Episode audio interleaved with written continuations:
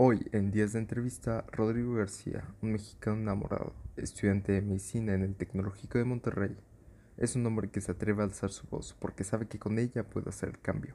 Activista, provida y subdirector de Jubi Monterrey, su mayor motivación, buscar el bien de la sociedad. Conoce su vida, sus anécdotas y experiencias aquí en Días Online. Nuestro podcast ya disponible en Spotify y YouTube.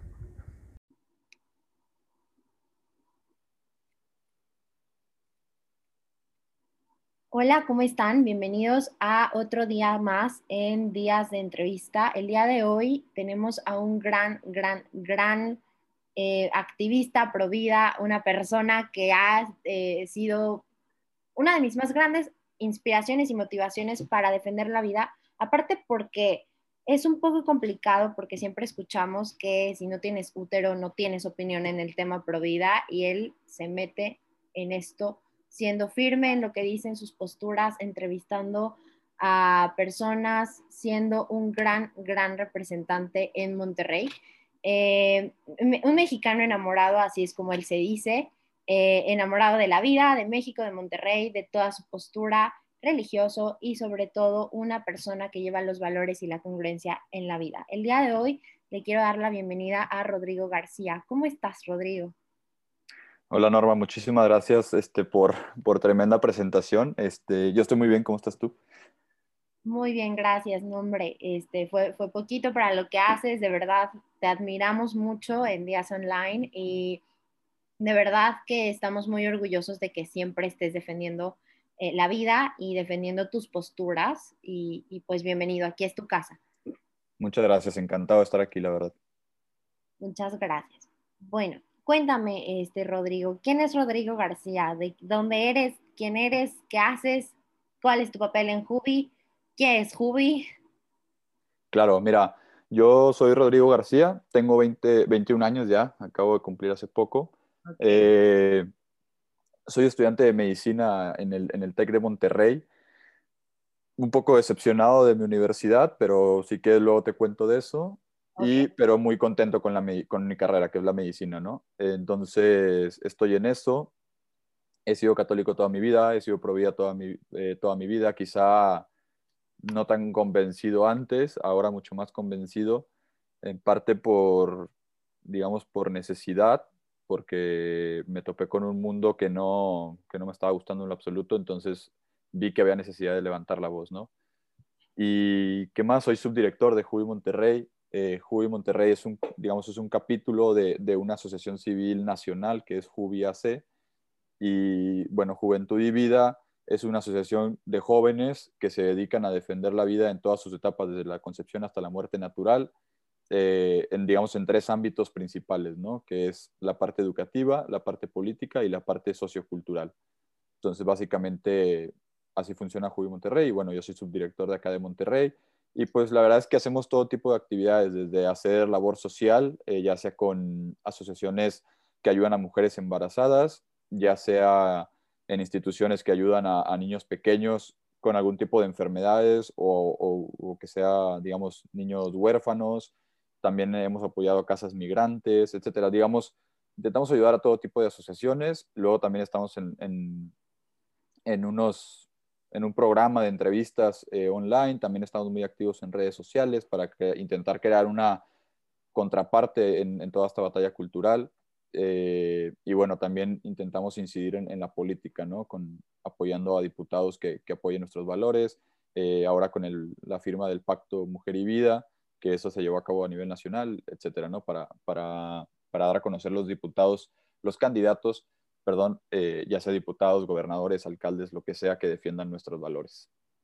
Ok. E, es, muy interesante lo primero que me dijiste, estudiaste medicina y estás un poco decepcionado de tu escuela, el TEC de Monterrey. Así es. Yo también soy parte del TEC, este, estoy en Prepa TEC.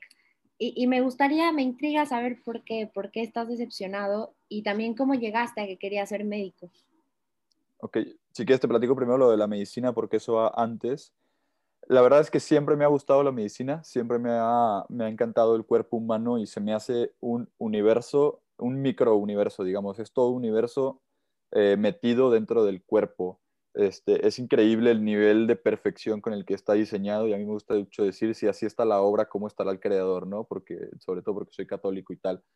Eh, entonces siempre he sido un enamorado de la naturaleza, de la biología, del cuerpo humano, de la medicina, pero nunca estuve, bueno, de hecho estuve convencido de estudiar medicina desde séptimo eh, o desde primero secundaria, pues, y luego lo dejé a un lado y ya al final, digamos, en mi último año de, carrera, de prepa, perdón, estaba muy, pues, entre varias opciones, un poco indeciso, y me plantearon una pregunta que es, a ver, ¿ya te has preguntado qué es lo que más te gusta? ¿Dónde, es lo, dónde te ves en 10 años? Este, ¿Qué te ves haciendo, digamos, prácticamente?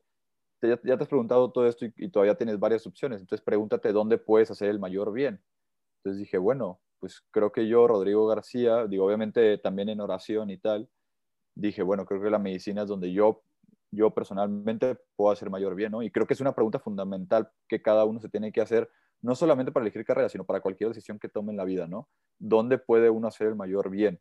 Y eso ya depende de las facultades de uno, este, etcétera, ¿no? Y hay algo muy, muy importante también, que no solamente se, no es un dónde puedo hacer el mayor bien solamente viendo qué puedo hacer para los demás. También, se o sea, también tienes que ser feliz tú, ¿no? Porque al final de cuentas el mayor bien que puede ser para los demás es ser feliz, ¿no? Y transmitir esa alegría.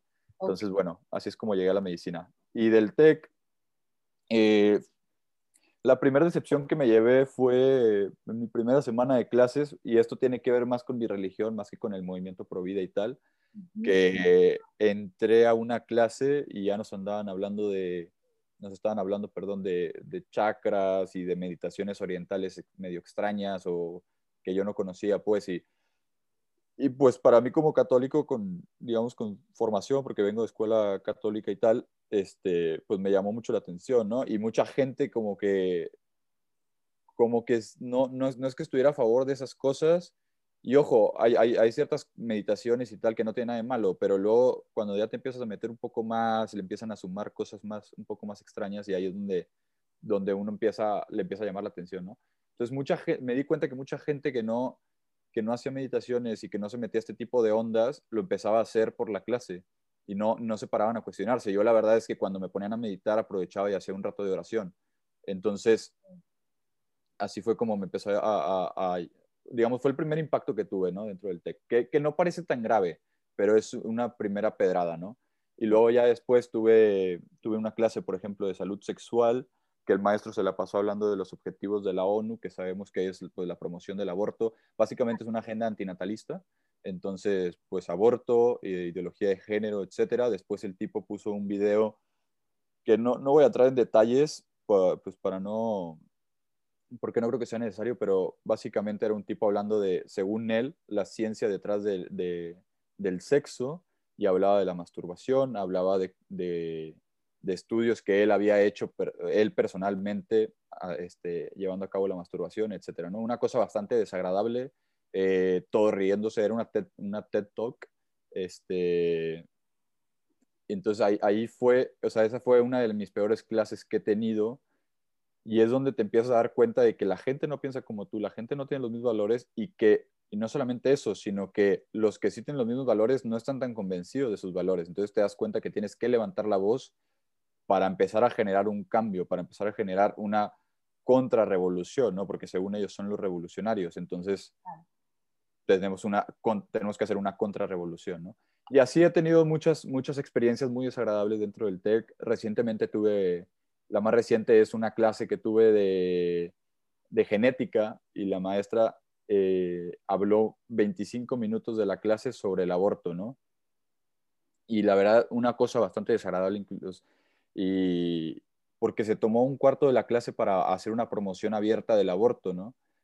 afortunadamente me quedé con ella eh, después de clase, es, la tercer, es el tercer maestro con el que me quedo, aunque ya debía haberme quedado con unos siete. Y, y la verdad es que fue bastante receptiva. Y ahí es donde te das cuenta. Ella, ella básicamente estaba a favor del aborto bajo ciertas causales, pero cuando lo dijo en clase como que no, no, se, no se dio a entender así. Parecía que estaba a favor del aborto bajo cualquier causal. Entonces ahí es donde, donde intenté hacerle ver que hay que ser un poco más cuidadosos con las palabras y, o sea, con lo que decimos en clase, porque nuestros los alumnos, y digo nuestros alumnos porque yo también soy educador, entonces nuestros alumnos digamos, están, por una expresión, pero están mamando todo lo que decimos. Entonces, lo, ellos lo van a llevar a la práctica algún día, ¿no? Entonces tenemos que ser muy cuidadosos. Y ya, la verdad es que bastante receptiva, accedió a corregir ciertas cosas que había dicho, etcétera, ¿no? Entonces, y ese es un punto fundamental, tenemos que aprendernos a hablar. Digo, tenemos que atrevernos a hablar, perdón. Eh, igual con otro maestro me pasó, me, quedé con él después de clase, le empecé a decir todo lo que pensaba de, lo que, de, una, de una cosa particular que había en clase y me dijo, fíjate que no lo había visto así, o sea, y, comparto tus valores, incluso me dijo, comparto tu religión y todo, pero nunca lo había visto así, eh, no, no, no, había entendido esto, entonces te agradezco el comentario y voy a corregir, ¿no? Entonces, incluso los maestros que piensan como nosotros muchas veces no, no están empapados de estos temas, entonces por eso es tan importante que levantemos la voz, porque si, no, si yo no hubiera levantado la voz, este maestro quizá hubiera dado el mismo contenido para otro grupo y para otro grupo y para otro grupo, y son cientos y cientos de alumnos que van eh, obteniendo ese contenido que le está transmitiendo, ¿no? Pero bueno, básicamente eso es, creo que me extendí un poco, una disculpa. No, no te preocupes, está súper bien. La verdad es de que creo que hoy en día pasa en todas las universidades, no solamente, eh, más bien, no solamente en las universidades, sino en todos, desde, desde secundaria empiezan. Hoy en día, bueno, vemos ya que hasta en Estados Unidos unos programas para niños hablan mucho de esto y es, pudiéramos decir, el adoctrinamiento, el, querer a fuerza implementar y tener en tema de conversación siempre la Agenda 2030, eh, objetivos que no son tan buenos y no nos ponemos a pensar y sobre todo hay gente que se deja llevar. También en, en clases me han puesto a ver mínimo como cinco o seis veces los objetivos del desarrollo sostenible y y yo me quedo como la maestra lo dice y, se escucha como lo dice, como de esto y esto. Y yo digo, a ver, pero sí pensarán lo que están diciendo, porque no es lógico hacer esto con esto, esto con esto. Pero bueno, al fin y al cabo creo que, que depende sí de cada uno cuestionarse y también cuestionar al otro cómo, cómo piensa, ¿no? O sea, ¿por qué dice eso, no? Este, totalmente, totalmente. Está, está padrísimo. Entonces, me, me encantó que, que, dijiste que escogiste la medicina para, para ver, o era el lugar en donde más podías ayudar, donde más podías ser feliz tú también, ¿no? Porque supongo que eres feliz. ¿Conoces a, a, Cintia Canales? Sí, sí, sí, amiga mía. Son súper amigos, ¿no? Supongo, súper providas, son de los que más eh, impactan, los regios que más impactan, pudiéramos decir. Y me, me fascina porque más en, el TEC, en donde la situación de las muchas mujeres que estudian ahí son feministas, cómo es el ambiente, cómo es ser provida en un mundo en donde ser provida es malo, donde ser provida te tachan de antiderechos, de no tener la capacidad ni, ni salirte de tus privilegios. Sí, sí, sí. De hecho, te lo iba a platicar, pero dije, bueno, mejor me enfoco en, lo del TEC como institución, ¿no? Eh, de hecho, ahora que mencionas a Cintia, la verdad es que yo la admiro muchísimo. Eh, de hecho, o sea, ya éramos amigos, pero recientemente hemos ido forjando un poco más esa amistad, este, alimentándola un poco y tal, ¿no? Entonces nos hemos hecho todavía mejores amigos, digamos, pues sí, más amigos. Entonces yo la admiro muchísimo, pero pues sí, no, no podría contar lo que, lo que ella ha sufrido, ¿no? Porque creo que les corresponde a ella pero a mí también me han tocado situaciones desagradables, ¿no? Eh, pero también cosas muy bonitas, y ahorita te platico una bonita. Pero en cuanto a cuestiones desagradables, el ambiente sí es súper, súper tóxico. O sea, la verdad es que no sé si son la mayoría, pero de los, digamos, de las 100 personas que hablaban en los grupos, por ejemplo, de WhatsApp, 95 eh, eran por aborto, ¿no? Y eran feministas, y eran por ideología de género, etcétera, ¿no?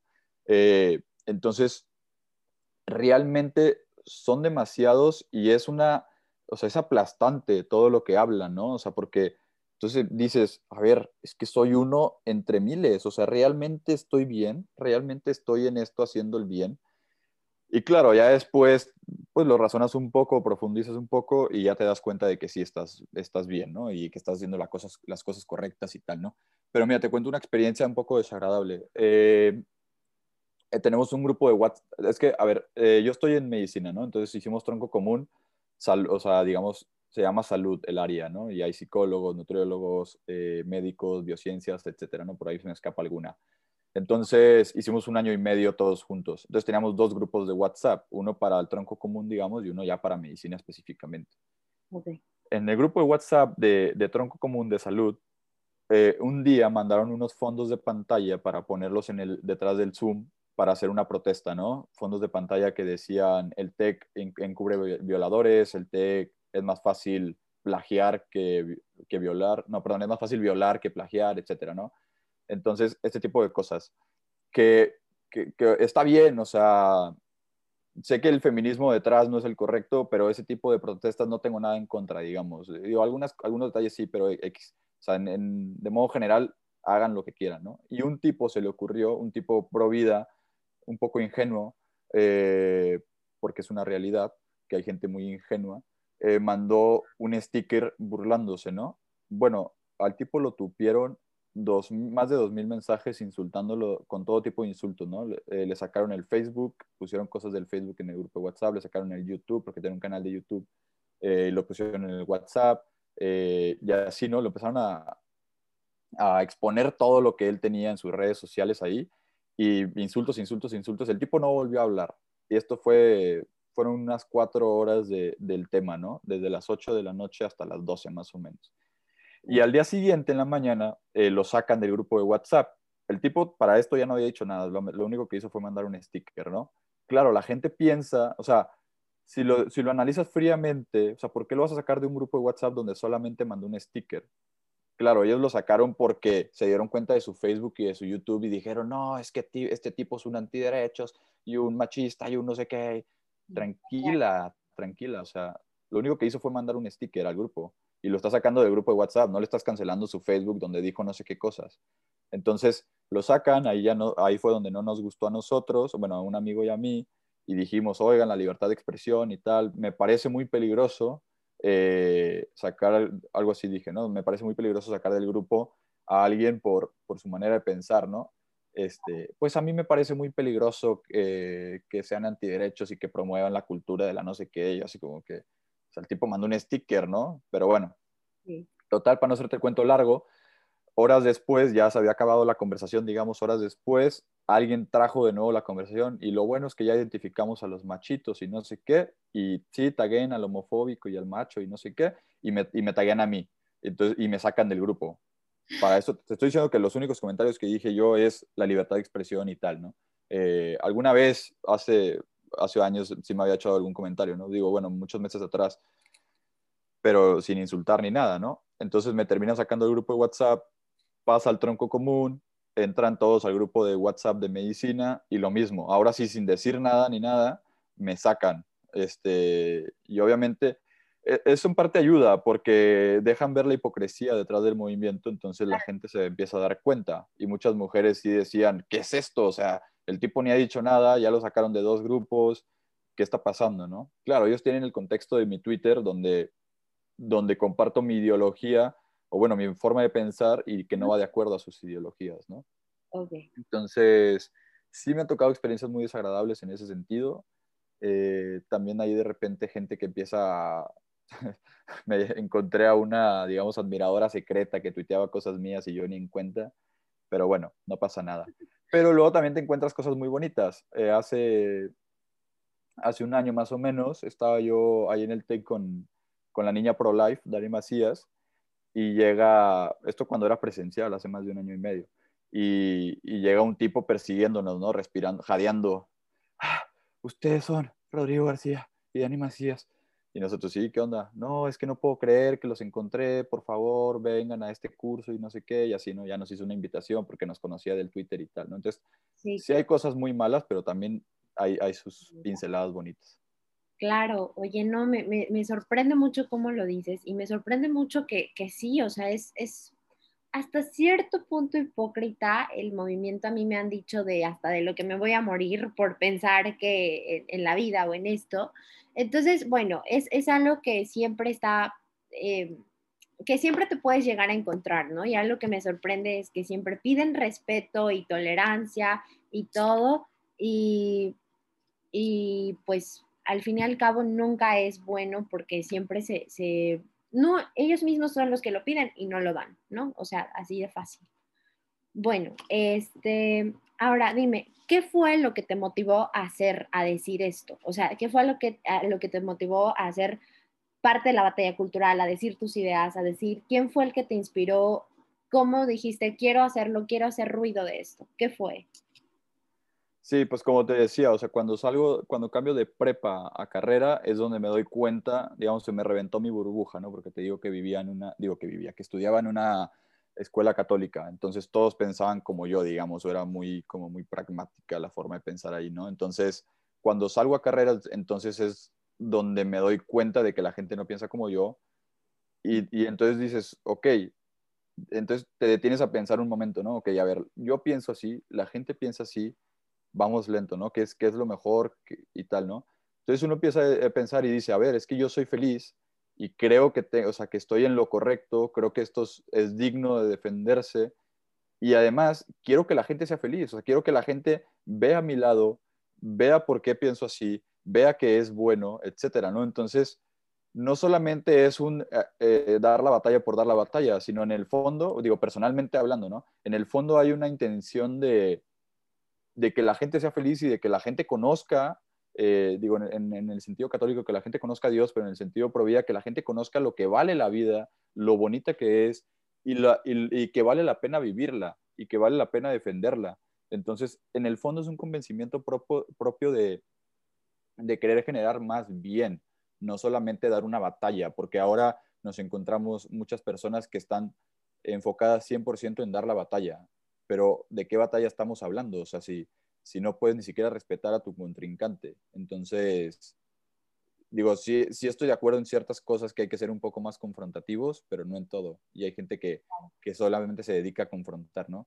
Entonces, es eso, me doy cuenta que la gente no piensa como yo, quiero que la gente, no quiero que la gente piense como yo, quiero que la gente sea feliz y, y, y que llegue a la, verdad por sus propios caminos, pero razonando. O sea, porque ese es un problema, la gente hoy se, las traga todas y no realmente no hay un razonamiento atrás. Y era una cosa que, que discutía hace poco con una persona y me decía, no, es que la gente sí tiene criterio y aunque tú les digas lo, que quieras en clase, ellos van a pensar lo que ellos quieran y no sé qué yo, es que sí, pero tú la más les estás presentando una cara de la moneda. Entonces, si tú le estás presentando la ideología de género y la ideología abortista y, digamos, el socialismo y el comunismo, porque luego también se meten en esos temas, pues ellos van a tener un cierto rango para moverse de pensamiento, digamos, desde muy, muy izquierda, muy extremo, hasta no tan izquierda y no tan extremo, ¿no? Pero ya no, ya no conocen la derecha, ya no conocen el lado pro vida, ya no conocen, digamos, a, las personas que queremos, que estamos en contra de la ideología de género porque estamos de acuerdo en una educación sexual integral digna, digamos. Entonces, la gente sí tiene criterio para, para sacar sus conclusiones, pero necesita conocer todos los datos. Este, y bueno, me, me desvié un poco del tema, pero en el fondo es eso, es, es que me doy cuenta que estoy en un mundo que no piensa como yo y quiero que piense y quiero que sea feliz. Claro, que piense cada quien eh, en cuanto a su mismo pensamiento, o sea, que tengan su propio pensamiento, pero que también tengan los valores que se necesitan para una sociedad buena, ¿no? Eso es a, lo que se refiere, si no, no quiere que piensen como él. Este, Exactamente. Eh, me, me, fascina, me encanta. Este, ¿Eres, eres educador también? Sí, estoy trabajando en una escuela. Ahorita, ahorita no soy maestro todavía, si Dios quiere ya en agosto soy, empiezo como maestro en alguna materia de teología. Okay. ahorita estoy más o menos, digamos que mi trabajo es hablar con ciertos alumnos y apoyarlos a que crezcan íntegramente en todas sus dimensiones, ¿no? Emocional, física, eh, intelectual, eh, ¿cómo se llama? Espiritual, etcétera, ¿no? Social. Entonces, en, la escuela donde trabajo tenemos esa, esa, esa, ¿cómo se llama? Ese papel del docente que es ayudar a los alumnos a crecer íntegramente en, todos sus, en todas sus dimensiones. Y a eso me dedico ahorita. Ok, me, me fascina. Este, bueno, ahora, en Monterrey, ¿cómo pinta la cosa en Monterrey? Monterrey es provida, es uh, uh, uh, eh, no es como que bien está definido, es pro aborto. ¿Qué quieres que sea Monterrey y qué haces para que llegue a ser lo que quieres? A ver, yo creo que Monterrey o Nuevo León eh, sigue siendo uno de los estados más conservadores, quizá el más conservador en e, todos estos aspectos, ¿no? Todo el tema de, la ideología de género eh, es donde está más parado, digamos. También el tema del aborto ha sido parado ya muchas veces, ¿no? Porque lo han querido, bueno, no muchas, pero varias veces lo han querido meter. Entonces, creo que, no, creo que esa, digamos, soy privilegiado en ese sentido porque vivo en un lugar donde somos un poco más conservadores y no tenemos tantos problemas, ¿no? Pero ya, o sea, ya empieza, ¿no? Porque al final de cuentas todo esto viene de una agenda internacional, no solo nacional, una agenda internacional que busca imponer todas estas ideologías en todo el mundo. Entonces, por más que seamos conservadores la sociedad y tal, los políticos a fin de cuentas eh, tienen otros intereses y se dejan llevar, ¿no?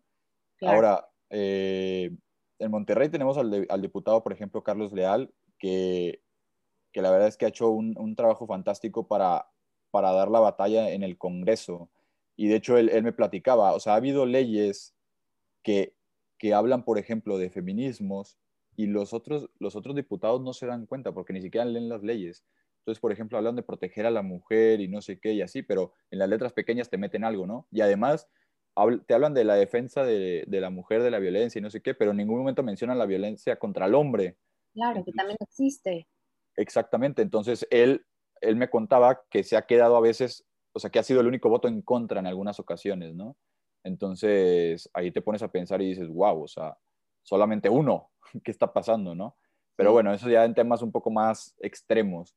Sí, claro. Eh, en general, somos un poco más conservadores y, y la verdad es que hemos, sí se ha detenido un poco el tema. Ahora, la gente sí es un poco apática. La, última marcha que hicimos fue muy poca gente, muy poca gente. Sí, yo, yo pienso que más es que se ha puesto hoy en día como el, el, tema del aborto, como si fuera un tema demasiado complicado, como si fuera un tema donde nadie puede expresarse, porque realmente nos, nos han hecho creer, por eso te admiro que tengas el valor, porque bien una feminista te puede callar con, no tienes útero, no tienes vagina, no puedes opinar, cuando en realidad no es así, porque para que se cree un nuevo bebé, pues necesitan dos partes. Pero bueno, eso metiéndonos más allá. Ahora acá, en este aspecto, creo que mucha gente piensa actualmente que el aborto es un tema como el feminismo, que es un tema que es muy tedioso, porque los que hablamos de ellos, quieras o no, hasta a veces llegamos a hartar a las personas que nos rodean. Entonces, creo que también eso ayuda, ¿no? A, que la gente no sea tan, eh, eh, que quiera estar en contacto con marchas pro vida, con personas pro vida, apoyar a personas eh, o a fundaciones que, que luchan por la vida. Entonces, realmente creo que es muchas mentiras, muchos eufemismos que han hecho que las personas también crean que el aborto pues no está tan mal como lo pintan, ¿no? O sea, o que nosotros nos dicen que somos exagerados, ¿no? Claro. Sí, sí, sí. De hecho, lo que decías, o sea, a ver, el, tema del aborto es muy sencillo. O sea, es sumamente sencillo. Hay una vida en el vientre que, y no podemos andar matando vidas humanas y ya está. O sea, y, y eso debería ser suficiente. De hecho, yo tengo un programa de entrevistas y, y me gusta hacer las preguntas por qué eres pro vida. Y he tenido todo tipo de respuestas, ¿no? De todos mis entrevistados. Tengo ya 31 eh, entrevistas, creo. Entonces, he tenido todo tipo de respuestas. Algunos me cuentan su historia muy dramática, otros te sacan un argumento legal, otros te sacan un argumento filosófico, etcétera, ¿no? Y respuestas muy válidas. Y la última entrevista eh, se la hice a un keniano y me dijo, es que creo que todos tienen derecho a la vida. Y ya está. O sea, y, fue, su respuesta. Bueno, también me dijo, y, si yo hubiera estado, o sea, si, si esto hubiera sido, estado antes, pues no me hubiera gustado que me abortaran. Y esa fue su respuesta, y fue, fue, es la respuesta más corta que he obtenido, y es la respuesta más sincera y más, al final de cuentas, más contundente. O sea, todos tenemos derecho a la vida y ya está, hay que respetarlo, ¿no? ¿Juan Algar te dijo eso? No, eh, Calvin Witty. Ok, Sí, porque he, seguido todas tus entrevistas y también de verdad quien pueda ir a ver sus entrevistas, escuchar todo lo que hace, no se van a arrepentir. Este, a mí me fascina, he visto eh, desde la de Camila Planas eh, y hace unos días compartí otra en, mi Instagram también para que puedan ir. Entonces, no, bueno, es, maravilloso. Conociste a Agustín Laje, de nada, conociste a Agustín Laje y a Mamela Fiallo, si no me equivoco. Sí, así es. ¿Eres libertario o eres conservador o eres libertario conservador o, eres, ¿qué eres, Rodri? ¿Te refieres a temas económicos o...? Políticos, sociales y económicos. se va. la verdad es, sí, la verdad es que todos esos términos soy pésimo para la economía, soy pésimo para la política. Eh, claro, he tenido que meterme un poco porque, pues por necesidad, ¿no? En cuanto a leyes de aborto y así, de feminismos, etcétera. Pero todos estos temas de libertario, conservador, no sé qué, o sea, la verdad es que no lo tengo claro, o sea, no, no, no, me, lo pues, no me lo he planteado, no he investigado a fondo, entonces no te podría decir ahorita mismo. Ok, perfecto, no te preocupes. Nos quedaremos ansiosos por esa respuesta para, para el segundo, la segunda parte. Claro. Eh, eh, y bueno, dime, ¿qué es lo que te hace formar parte o cómo llegas a Jubi, a, esta organización, a Juventud y Vida? Por un amigo en común con el director. Bueno, yo conocí al director porque era de mi misma escuela, pero pues había perdido contacto con él hace muchos años, ¿no? Él es cinco años mayor que yo. Entonces un amigo en común nos puso en contacto y, llegamos, ¿no? Fue justo cuando yo salí de prepa y entré a carrera, entonces me empecé o sea, empecé a activarme en estos temas y así, y justo Jubi tenía cuatro meses quizá de empezado Jubi Monterrey, porque Jubi Nacional ya tenía un año y medio, Ajá. entonces, pues fue por eso realmente, o sea, vio que este chavo traía esta organización, vio que yo estaba interesado en estos temas, nos puso en contacto, me gustó la, la, la, intención detrás. Y te digo la intención porque en cuanto a trabajo, pues la verdad es que Jubi era realmente chiquito cuando yo entré, o sea, éramos 10 claro. personas y nos juntábamos, nuestras juntas eran a platicar. Y lo que ha crecido en este año y medio, la verdad es que estoy muy orgulloso del crecimiento porque ha sido exponencial y hemos logrado muchas cosas, la verdad. Eh, como decías, Mamela Fiallo la conferencia que hicimos con ella, pues es nuestro más reciente logro, ¿no? Entonces, pues es muy bonito ver que 10 personas, o es más, ni siquiera éramos 10, éramos 5 los que íbamos a las juntas, ¿no? Entonces, ver que de 5 personas que se juntaban a platicar y la mitad del tiempo platicaban de, sus, de su vida y no, no del aborto, de estos temas, este, pues es muy bonito, ¿no? Ver hasta dónde hemos llegado. Claro, y, y, y, se siente padre, supongo, porque te das que hay muchísima más gente en común y en contacto con tus valores y con lo que tú crees, ¿no? Sí, sí, sí, totalmente. Ok. ¿Cualquier persona puede formar parte de Juventud y Vida? Sí, eh, digamos, siempre que, que comparta nuestros valores, nuestros principios, claro. que esté comprometido con la pelea, sí, este, definitivamente. Digo, claro, obviamente buscamos gente como te decía, ¿no? Comprometidos y con ganas de trabajar, ¿no? Porque al final de cuentas estamos trabajando para crear una cultura de la vida en la sociedad. Entonces, cualquier persona que comparte nuestros valores, sí, pero también con ganas de trabajar. Ok, ¿y hay en todas partes de la República Mexicana o solamente hay en algunos lados? Estamos ahorita en 18 estados, si no me equivoco. Eh, digo, no me lo sé todo de memoria, pero estamos en Querétaro, Tijuana, eh, Ciudad de México, en Cancún, bueno, en Mérida, eh, en Sinaloa creo que todavía no, etcétera. Estamos, estamos en, en Puebla, etcétera, ¿no?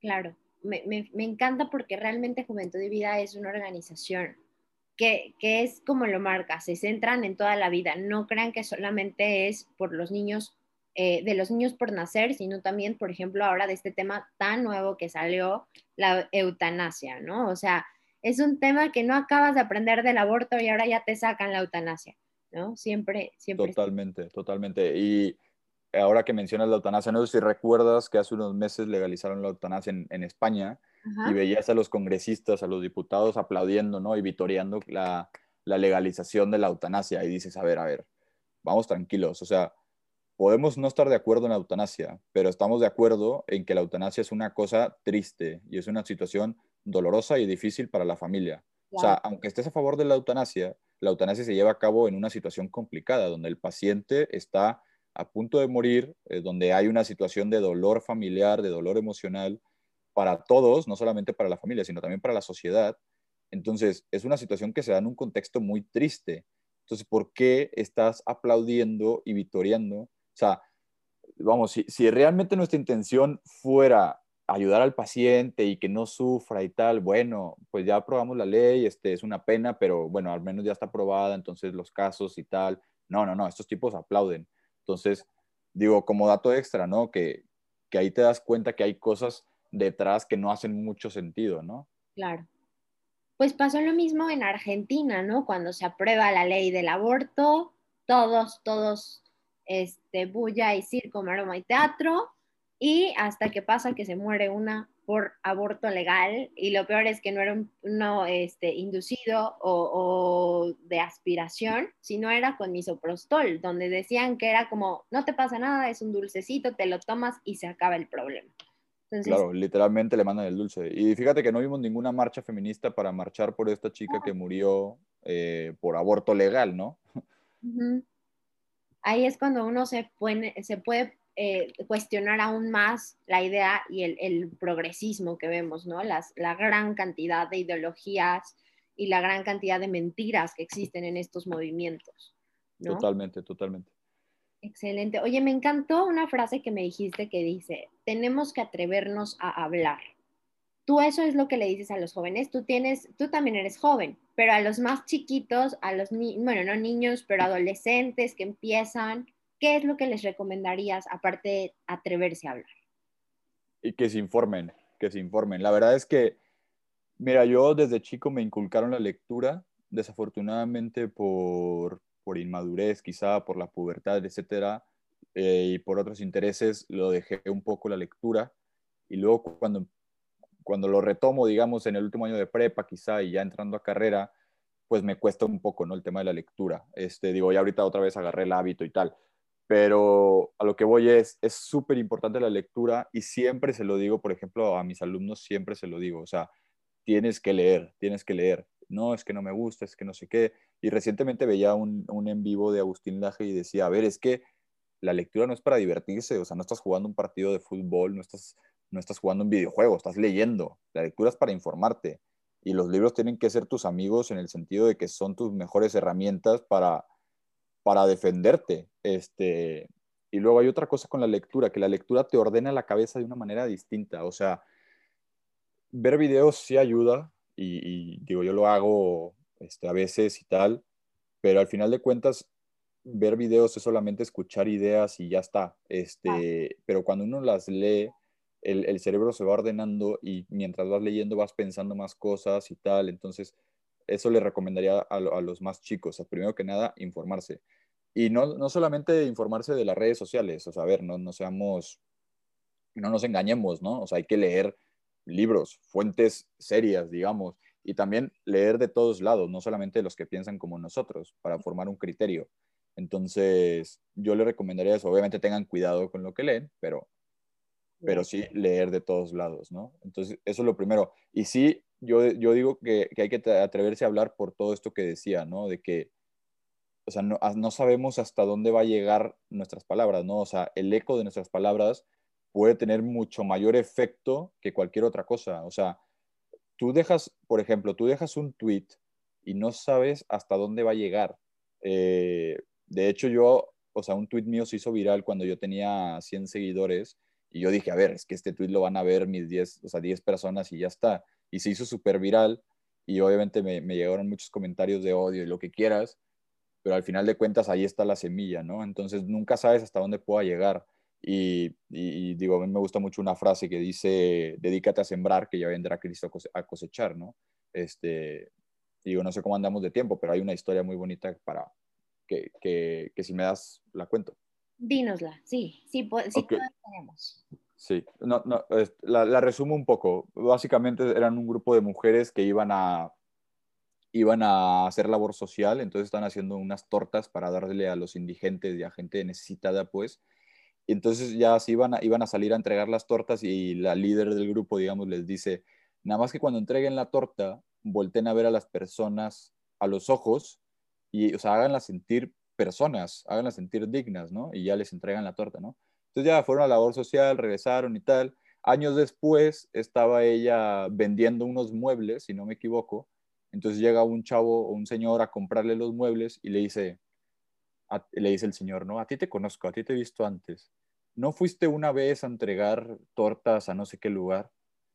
Ah, pues sí, se me hace que sí fui, no sé qué. Bueno, pues muchas gracias porque me cambiaste la vida. Me, me, con tu mirada me hiciste, me hiciste sentirme digno, sentirme valioso y me pongo chinito, pero es que una sola mirada cambió la vida de una persona. Entonces, por eso es tan importante que nos atrevamos a hablar, porque, digamos, no sabemos hasta dónde vamos a llegar. O sea, una mirada, una palabra, un like, un tweet, una publicación, no sabemos hasta dónde va a llegar y el cambio que pueda generar. Entonces, por eso es tan importante que nos atrevamos a hablar. Y, luego, ese es el lado bonito. El lado feo es que nos tenemos que atrever a hablar porque esta agenda avanza. Y si no la detenemos ahorita, no la detenemos nunca. Y estamos como estamos porque los anteriores a nosotros no se atrevieron a hablar lo suficiente. Entonces, ¿queremos que nuestros hijos estén peor que nosotros o que estén un poquito mejor? Claro, no, eso, eso me encantó, me encantó la historia, me, me, gustó mucho. Este, vamos a, a ponerla también en, en, la vamos a escribir para que también la gente pueda conocerla y pueda llegar. Y justamente lo que decías, un tweet tuyo hace poquito se hizo viral donde ponías cuatro ultrasonidos cuatro diferentes que se ven iguales y decías, adivina cuál es por violación, cuál es deseado, cuál van a ser en pobreza y cuál fue... ¿Cuál va a ser feliz porque es deseado? Ajá. Entonces, estaba muy padre que hasta te lo retuiteó Agustín Laje. Entonces, de verdad, atrévanse informándose, atrévanse a hablar y creo que pueden cambiar completamente eh, la vida, no de, tal vez no de todo el mundo, pero sí con que cambien la vida de una persona, ya hicieron su labor, ¿no? Sí, totalmente, totalmente. Me, me, fascina. ¿Hay una persona que te gustaría conocer? Digo, tú ya hiciste conocer a Mamela y a Agustín, ya pero otra persona que te gustaría conocer o que te inspira. Mi abuelo, definitivamente. Eh, no lo conocí, murió pues muchos años antes de que yo naciera pero como me lo describen, el tipo era, digo, más allá de que era sumamente inteligente, era empresario, tenía, este, era muy, digamos, ¿cómo se dice? Muy bueno en lo que hacía, digamos, pero fuera de eso, era un caballero, ¿no? Este, trataba a mi abuela con un amor y una ternura eh, eh, excepcional, ¿no? Entonces, era, era además poeta. Eh, tengo su libro de poemas y la verdad es que se nota que el amor que tenía detrás, ¿no? Este, y la sabiduría y tal. Entonces, definitivamente mi abuelo me hubiera gustado conocerlo y me, me, encantaría echarme un café con él, digamos. Este, de hecho, mi abuela, mi abuela ya en sus últimos años, digamos, no estaba tan lúcida o sí estaba lúcida, pero no hablaba nada, ¿no? No, no le interesaba mucho hablar. Nada más le preguntaba de mi abuelo y se arrancaba. Se arrancaba hablando media hora, una hora, dos horas de cómo se conocieron, de cómo le dijo que, le gustaba, etcétera, ¿no? Entonces, definitivamente mi abuelo. Claro, no, y aparte yo creo que eran otros tiempos, ¿no? Donde, donde ahora sí la caballerosidad probablemente no estaba tan subestimada o bien, no es que no existía, o sea, existía, pero no estaba mal vista, ¿no? No era como que una forma de, ay, patriarcado, machista, opresor, ¿no? O sea, como hoy en día, verdad. No, totalmente. Ahorita se ha creado una imagen negativa de la caballerosidad y e, e, es, lo que decías, ¿no? De que el no útero, no opinión, eh, digo, ampliando un poco el tema, los hombres hoy en día estamos fuera del tema en parte por las feministas, pero en parte porque somos unos cobardes, no nos atrevemos a hablar. Y esto lo, digo así porque es verdad. Y, se lo, y los hombres que me estén escuchando, o sea, no sean cobardes, atrévanse a hablar, porque también es responsabilidad de ustedes este, estamos como estamos también porque los hombres hemos dejado al lado nuestras responsabilidades. Y ahorita sí el tema de la mujer está en boga y, todos hablan del tema de la mujer y tal, y por qué no estamos hablando también del hombre. Entonces el tema de la caballerosidad es súper importante. Este, y ahorita han creado una imagen súper negativa, lo han, o sea, han querido crear una, digamos, una sinonimia, o como se diga, un como si fueran sinónimos la caballerosidad y el machismo y no es así. O sea, la caballerosidad es, es darle su lugar a la mujer y es el complemento de la feminidad, ¿no? Entonces es algo muy positivo. Ahora, ahora que, que, yo digo que es un complemento de la feminidad, esto también ya lo ven como negativo y no tiene nada, o sea, no tiene nada de malo ser diferente. No tiene nada de malo que el hombre y la mujer sean diferentes y no tiene nada de malo que uno necesite del otro y que el otro necesite de uno. O sea, no tiene nada de malo, pero bueno, ya, ya son otros temas, ¿no? Sí, desafortunadamente hoy en día está muy mal visto ser femenina eh, ser caballeroso y, realmente nos hemos dejado, ¿no? O sea, hoy nuestro cuerpo que antes era considerado nuestro templo, con aplicaciones como OnlyFans, Tinder, etc, etc, etc, y con las redes sociales en donde ya artistas suben eh, fotos desnudas sin ningún tipo de respeto por sí mismas, ¿no? Y fíjate que hace poco escuchaba que decían, bueno, ¿cómo quieren que las respeten si ellas mismas no se dan a respetar? ¿Qué opinas de eso, Rodrigo? ¿Qué opino de, digamos, de las feministas o, sí, o sea, de, las mujeres que no se dan a... A respetar, o sea, sí, que, que, por ejemplo, feministas o no, hay personas que salen y que, por ejemplo, marchas feministas se han mostrado senos, ¿no? En esas marchas. Y obviamente van a provocar, eh, en una parte en Argentina fueron a provocar a donde estaban todos esos hombres, para que todos, obviamente no tenemos una cultura muy buena en cuanto al respeto y aunque es una parte del cuerpo y todos voltaron a ver y acusaban a los hombres de ser machistas, opresores, patriarcales, violadores. ¿Ahí qué opinas? ¿Quién es el que, el que tendría que empezar? A ver, creo que todo el tema de, digamos, de la, pues de la castidad, de la, ¿cómo se dice? del vestirse bien, de la pureza, etcétera, eh, creo que es que creo que eso viene de la familia. O sea, al final de cuentas, de hecho, el padre es el que debería de formar eso en las mujeres, ¿no? Y la madre en los hombres, porque al final de cuentas el padre sabe lo que el hombre siente cuando ve una mujer, ¿no? Y por ejemplo, bueno, es que aquí creo que estoy hablando de más porque esto sí me van a tachar de loco, ¿no? Pero e, el, hombre siente, o sea, sabe lo que siente un otro hombre cuando ve a una mujer, ¿no? Entonces, si el padre ve a su hija mal vestida y tal, y, de manera provocativa, a ver, es que mi hija, cámbiate, o sea, ¿qué estás haciendo, no? Y, no tiene nada de malo, o sea, no tiene nada de malo decirle a tu hija, vístete bien, o sea, ponte algo, etcétera, ¿no? Entonces, pero pero es parte de lo mismo, ¿no? Es que las mujeres, nosotros decidimos cómo nos vestimos, cómo no sé qué, y no tiene nada de malo que yo quiera enseñar esto y quiera enseñar aquello. Pues es que sí tiene un poco de malo, o sea, al final de cuentas es tu cuerpo y tienes que protegerlo y tal.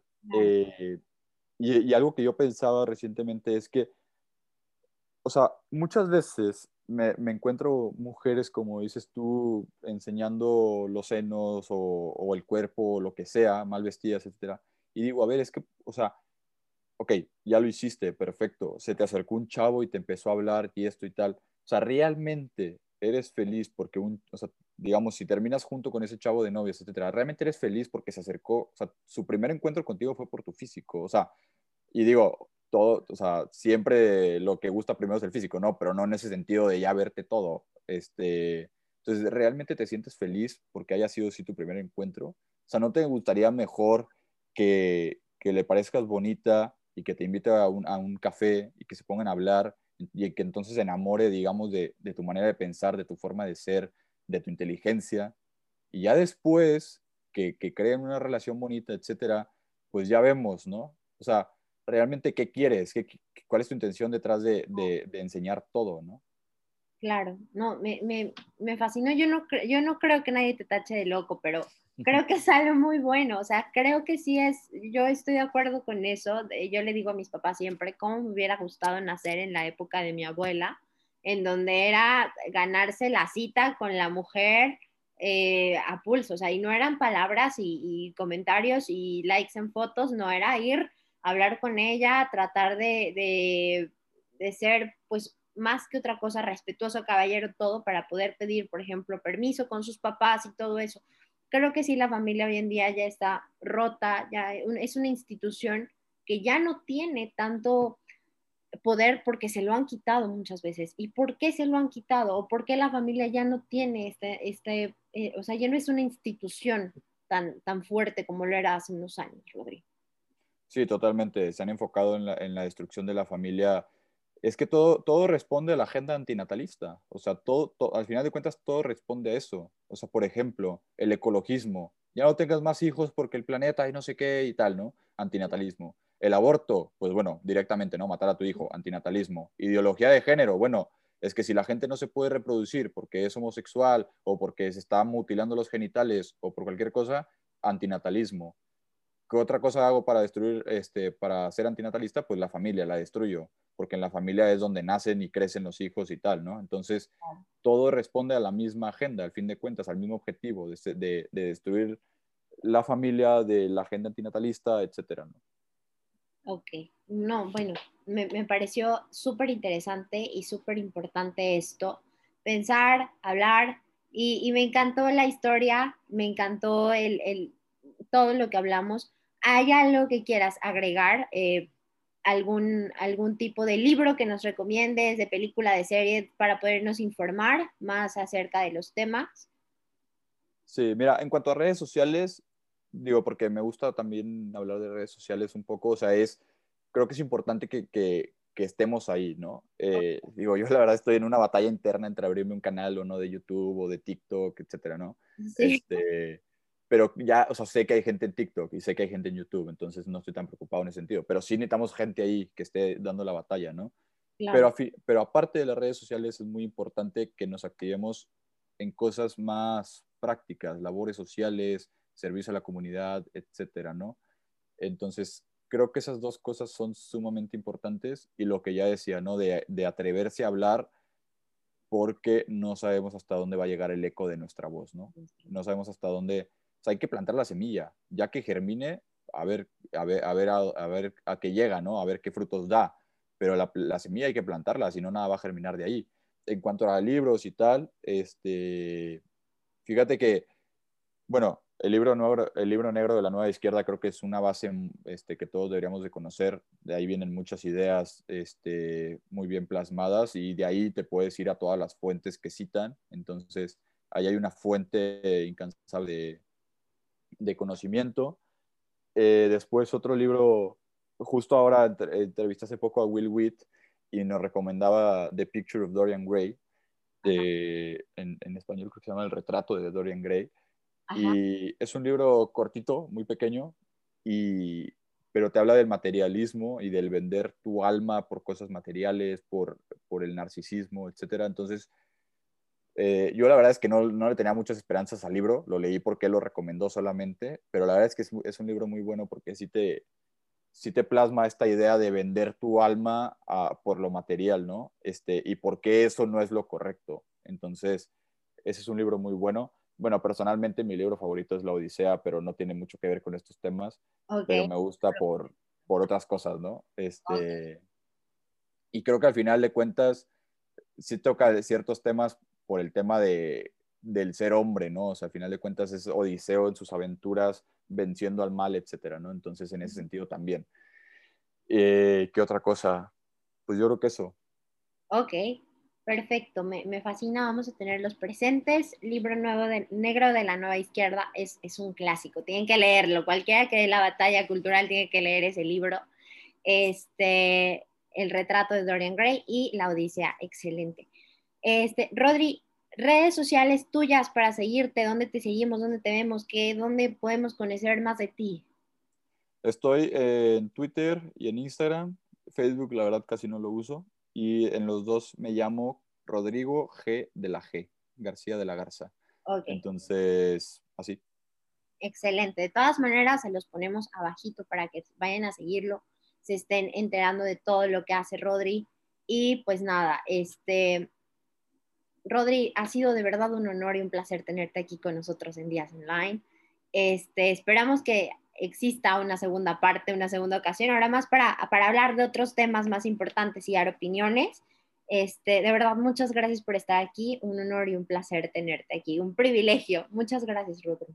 No, muchísimas gracias a ti, Norma. La verdad es que este, me la pasé muy bien. Este, hablamos de cosas importantes, hablamos de temas que hay que hablar. Entonces, muy contento de estar aquí y muchísimas gracias por la invitación y claro, puesto para la segunda parte si así lo desean. Excelente. Bueno, pues muchísimas gracias a, a, Rodri, pero sobre todo muchas gracias a usted por escucharnos, gracias a usted por compartir todo nuestro material y gracias a usted por siempre estar presente y que Días Online esté presente en todos sus días. Recuerde que estamos aquí todos los jueves, días de entrevista con Norma Díaz y algún invitado, de esta ocasión Rodrigo de la Garza. Eh, redes sociales y todo se los dejamos aquí abajito y si no, vayan a Días Online MX en Instagram, Facebook y Pinterest. Bueno, pues con eso nos despedimos. Cuídese mucho, eh, pásenla bien, use todavía cubrebocas, estamos todavía en pandemia. Cuídese mucho, por favor. Adiós.